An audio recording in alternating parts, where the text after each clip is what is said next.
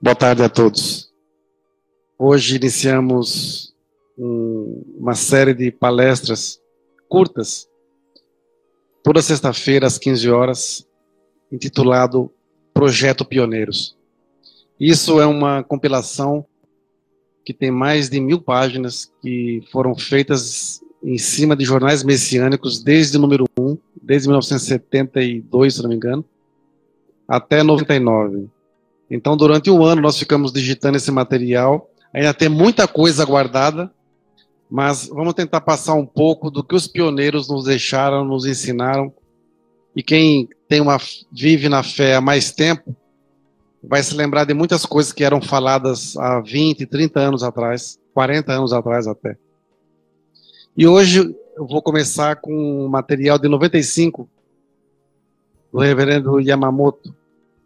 Talvez eu não sei se eu devo falar o nome dos reverendos para não ter problema depois, mas nesse material ele fala assim: as perguntas que o coração deve responder. Três perguntas.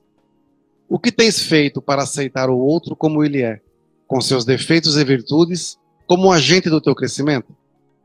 O que tens feito para divulgar minha ação e minhas palavras, Meixo-sama? Sabes por acaso que a hora se aproxima? Por que vives em eterno conflito? Estás orando e agradecendo com teu coração ou apenas como forma, sem nenhum conteúdo? Como reagiríamos se Meixo-sama retornasse a este mundo e nos formulasse tais perguntas? As outras pessoas são agentes do nosso crescimento na medida em que nos esforçamos para torná-las felizes, o que implica empenho, generosidade controle do egoísmo, desprendimento, altruísmo. O aperfeiçoamento da fé, propagação dos ensinamentos, não é missão fácil. Faz-se necessário superar posições e mentalidades refratárias à verdade, atitudes pouco solidárias, sectarismos e descrenças. Esse esforço revigora o espírito e renova as forças para servir a Deus. O conteúdo advém da autenticidade, da elevação espiritual dos atos de dedicação, do movimento que busca aprimorar a condição humana e nos tornar coerentes com a vontade de Deus. Sem veracidade, sem fé, sem máculas, criam-se o conflito, a pobreza e a doença. Sama fez e faz mais do que perguntas. Ele já nos indicou o caminho da felicidade. Cabe a nós percorrê-lo com fé e amor. Hoje de manhã estava conversando com um amigo meu do Nordeste e estávamos falando justamente disso aqui. Né? Ontem também, nós somos da Ciência de Jorei, e na volta eu e a ministra Sandra conversando na rua, falando também sobre, justamente sobre isso aqui. E esse texto aqui eu só tirei porque um membro é, de Angola me fez algumas perguntas sobre a purificação da igreja messiânica, e eu passei isso aqui para uma outra pessoa. Então acabou calhando de ser o tema da aula de hoje. Hoje as pessoas dentro da fé, elas estão brigando. Elas não estão servindo, elas estão só brigando. Briga por poder, briga por uma vaidade que não leva a nada, briga, só briga, briga, briga, briga. Ninguém se preocupa em servir com alegria, né? Ontem, ontem, numa semana, eu postei algo sobre Ikigai, que é o que? Aquilo que te dá prazer quando você faz. Então, por exemplo, eu quando venho dedicar na igreja, eu tenho esse prazer naquilo que eu estou fazendo, porque eu faço por amor aquilo que eu, a minha dedicação. Eu não faço por forma. Se eu dedicar por forma, é um trabalho. Hoje nós conversamos com várias pessoas, o que se vê? Religiosos, vivem apenas pelo salário que recebem. A fé se tornou obsoleta, porque o que ele ganha dentro de uma igreja, ele não vai ganhar aqui na sociedade. Poucas pessoas, raríssimas, são aquelas que renunciam a uma vida para se devotar à fé, sem esperar nada em troca. É a parte mais difícil. Né? E, até comentando com, com esse meu amigo hoje, estávamos falando sobre isso, porque aqui na Arte do Jorei, a gente dedica bastante. Passamos por vários aprimoramentos, Porque como nós não somos mercantilistas, ou seja, nós não ficamos correndo atrás do donativo dos membros, as pessoas fazem donativo pelo amor e pela gratidão que elas têm. Se as pessoas não têm gratidão, não fazem donativo. Quem tem gratidão faz donativo. Né? E muitas pessoas que nem são da arte de Jorei enviam todo mês para cá uma, a sua gratidão, por quê? Porque eu dou atenção, ou alguém, ou um ministro da atenção, ou um servidor da atenção, através da internet, através do telefone. Nós dedicamos constantemente, pessoalmente ou pelas redes sociais.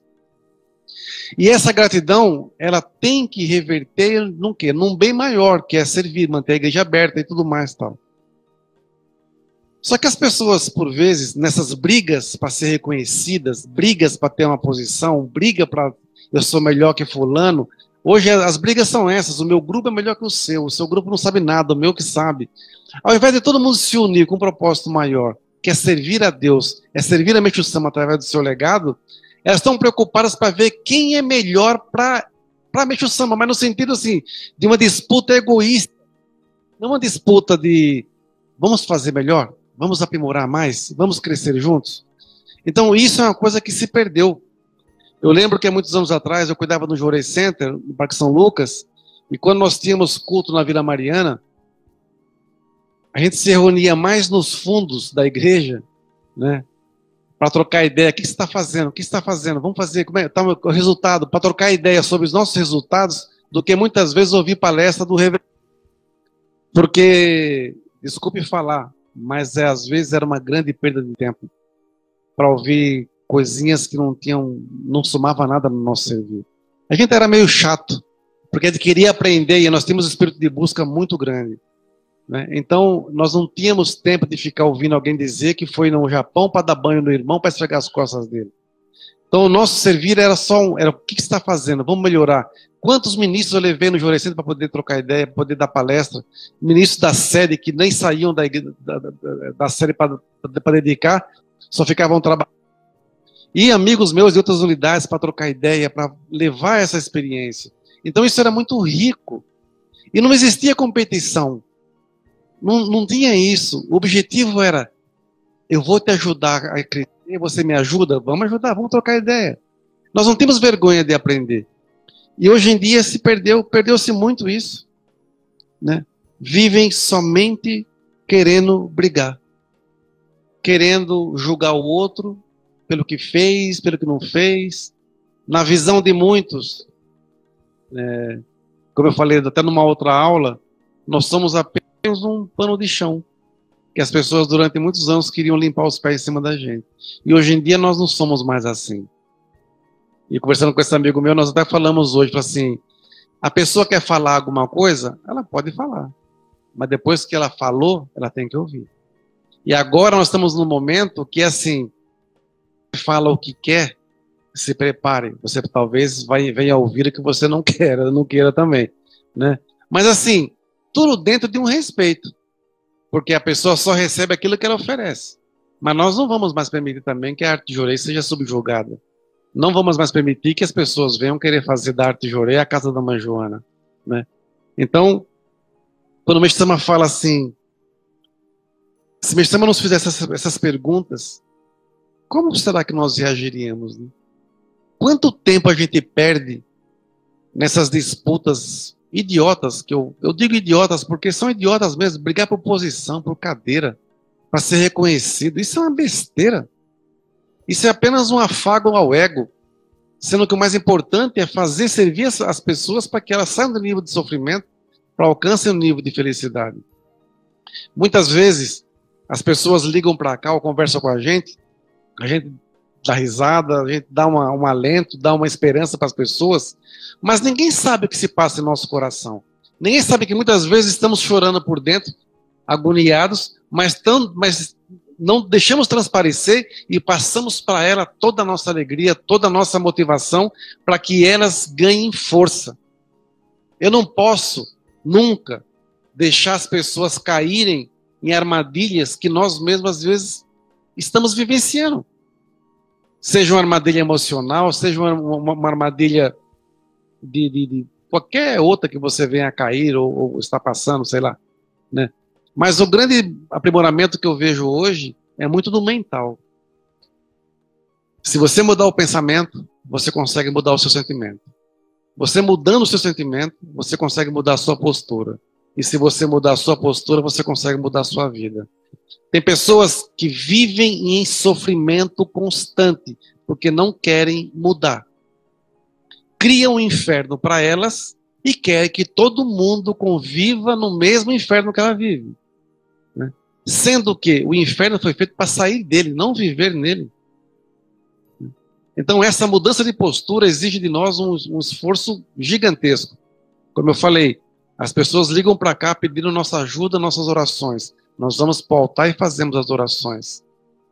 E muitas vezes o que nós falamos para essas pessoas é aquilo que também nos dá alento. Porque às vezes surgem pessoas com problemas iguais ou piores pelos quais possamos estar passando, e as palavras que nós eh, dizemos a elas são as palavras que nós precisamos, precisávamos ouvir. Hoje não existem mais pessoas. Se, vai, se você vai procurar alguém, buscar uma ajuda, a pessoa está mais preocupada com o que você pode oferecer do que você ou do que você realmente ajudar a resolver o problema. As pessoas se aproximam de outras com, com situações de sofrimento porque quer, oxe, aquela pessoa tem dinheiro, posso tirar um donativo dela, aquela pessoa tem uma posição, posso conseguir alguma coisa com ela. Elas esquecem que são pessoas que estão passando por sofrimento, independente da sua raça, da sua, da sua, do seu credo, da sua condição social.